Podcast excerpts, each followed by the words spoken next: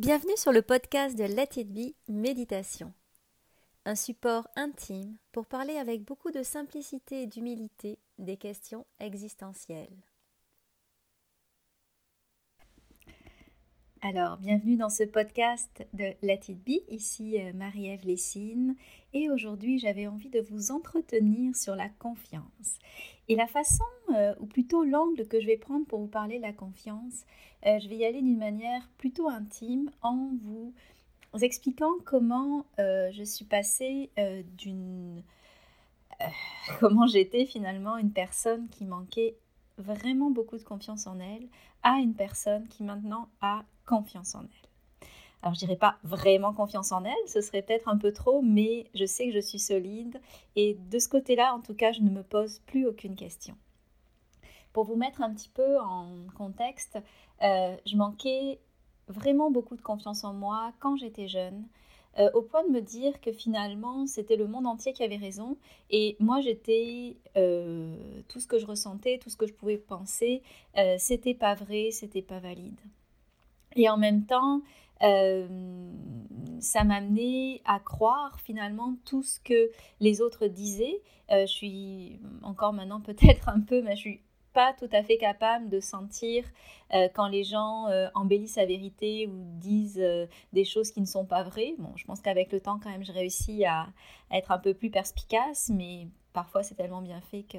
Et eux-mêmes sont tellement convaincus surtout que J'arrive pas à le déceler. Mais bon, à l'époque, c'était vraiment ça. C'était tout le monde avait raison, moi j'avais tort, euh, j'osais pas m'exprimer, euh, alors que j'avais quand même une intelligence supérieure à la moyenne. Mais même si quelqu'un disait une absurdité, ben, cette absurdité-là, euh, je la croyais plutôt que moi ce que je pouvais penser.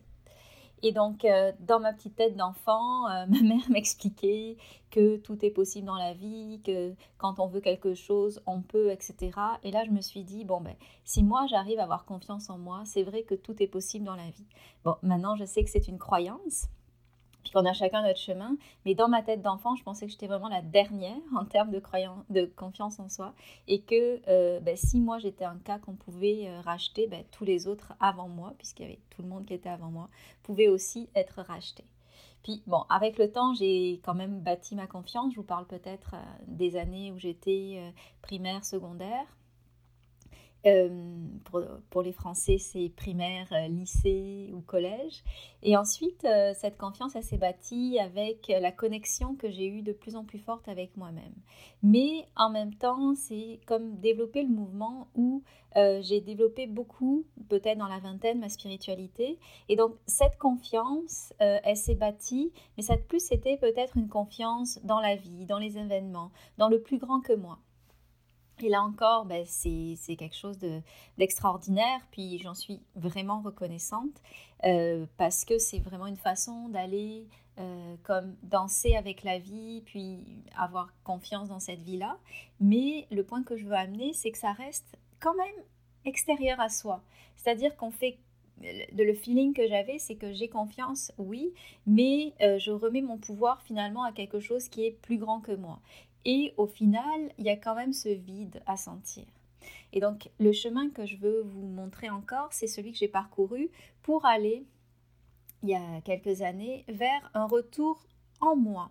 Et ces repères-là sont redevenus intérieurs. C'est-à-dire que ma confiance maintenant, elle est intérieure avant d'être spirituelle. Et c'est peut-être ça le changement. C'est que avant la spiritualité, c'était aussi une béquille pour moi peut-être avoir confiance, mais une béquille extraordinaire et une béquille euh, nécessaire pour pouvoir finalement s'apercevoir que le step d'après, puis je le dis euh, en toute, euh, je le dis mais sans savoir si c'est une finalité ou pas. En tout cas, je doute que quelque chose dans la vie soit une finalité, mais se dire que finalement cette spiritualité là m'a permis comme déjà de goûter à c'est quoi la confiance, mais l'étape d'après, ça a été de me dire que euh, cette confiance, elle est d'abord en moi. Et que donc du coup, je peux bénéficier d'une double confiance qui est la confiance euh, solide et forte en moi, en plus de celle que je peux avoir dans la vie. Et donc là, au point où je vous amener, c'est peut-être euh, là où finalement on a le plus de difficultés, c'est vraiment se recentrer suffisamment, peut-être au départ plus consciemment et plus mécaniquement ou malhabilement même, pour pouvoir ressentir en soi ces repères intérieurs euh, qui parle de soi et qui parle de ses convictions profondes. Et c'est donner un espace, donc faire grandir euh, cette vérité intérieure-là, même si dans notre tête, il y a encore immensément des doutes, comme quoi ben, c'est pas nous qui portons la vérité. Mais euh, pour moi, le feeling est d'abord un feeling intérieur, de donner cet espace-là et de reconnecter avec toutes ces parties de soi qui forge finalement notre personnalité et donc notre confiance quand on reconnecte avec elle pour pouvoir euh, finalement s'exprimer. Et quand je parle de ça, c'est vraiment à tous les niveaux. On parle non seulement au niveau de ressentir les émotions, mais euh, d'aussi assumer et regarder les parties de nous qui sont moins le fun à regarder, qui font partie de nos défauts, euh, de, nos, euh, de nos tendances négatives, de tout ce qui finalement est vraiment pas sexy dans notre personnalité. Parce que cette confiance, finalement, puis ça c'est tout ce que j'apprends dans ma formation en psychothérapie, c'est encore plus ça le confirme encore plus. Euh, finalement, la confiance, c'est le socle sur lequel on peut s'asseoir. Et ce socle, s'il est juste d'une polarité, donc euh, je suis magnifique, ou alors l'autre polarité, euh, je suis minable, ça ne fait pas une confiance solide. Et donc ce mouvement-là, c'est de se regarder, de se connaître intimement dans toute sa splendeur, mais dans toute sa désplendeur. le mot ne me vient pas pour parler de ça, toute son, son, son sont infiniment euh, minables finalement, parce qu'il y a toujours une partie de nous où on n'en est pas fier. On appelle ça la noirceur, c'est ça, j'ai cherché le mot, je pense que c'est plus la noirceur. Et vraiment être au fait de tout ça, puis le porter en soi. Euh, pour pouvoir finalement faire un sorte que solide, être conscient de qui on est. Peut-être que tout ça, ça ne nous apporte pas un bonheur extraordinaire, mais ce bonheur-là, vous avez quand même euh, vous savez peut-être comment moi je me place par rapport au bonheur, j'y crois, mais je me dis, ben, le bonheur, c'est pour y goûter, ben, il faut alterner entre bonheur et périodes euh, qui sont un petit peu moins euh, de grâce, un petit peu plus euh, difficiles pour pouvoir goûter au bonheur. Mais moi, je trouve que la vraie force dans la vie, c'est la sérénité et la confiance. Et donc, quand on arrive finalement à donner un espace à la fois à ses plus belles qualités et à la fois à ses plus beaux défauts, donc à sa lumière et à sa noirceur. C'est ça qui nous remplit et c'est à partir de ça que finalement on peut se donner le pied à l'étrier pour avoir sa confiance. Et ça, ça c'est quelque chose que je veux signifier, ce n'est pas incompatible avec la spiritualité puis la confiance dans la vie. Mais c'est de dire que cette spiritualité-là, euh, en tout cas pour moi, je ne veux pas généraliser parce que chacun doit avoir son point de vue, euh, elle ne doit pas être euh, le, seul, le, seul socle à la souffrance parce que c'est trop extérieur. Alors que si on revient à nous, si on revient vraiment à qui on est profondément et pour moi, c'est aussi une forme de spiritualité, de se reconnecter à soi, de se rebrancher à soi. Euh, en plus d'avoir confiance dans la vie, confiance dans l'univers, avoir ces rituels pour pouvoir comme co-créer avec euh, la vie, une vie, qui nous, une vie qui nous plaît, une vie qui est riche, etc. Mais c'est ça qui va faire en sorte qu'on va se sentir extrêmement solide, quoi qu'il arrive. Donc c'était vraiment ce double mouvement que je voulais vous montrer pas juste extérieur, spirituel, mais aussi intérieur, un travail sur soi pour se reconnecter à soi.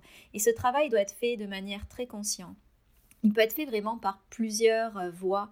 Euh, la psychothérapie en est une. Euh, le travail sur soi, moi je trouve ça fondamental avec la méditation ou les exercices en pleine conscience pour se rebrancher à soi, se reconnecter à soi. C'est essentiel parce que c'est là que ça se passe.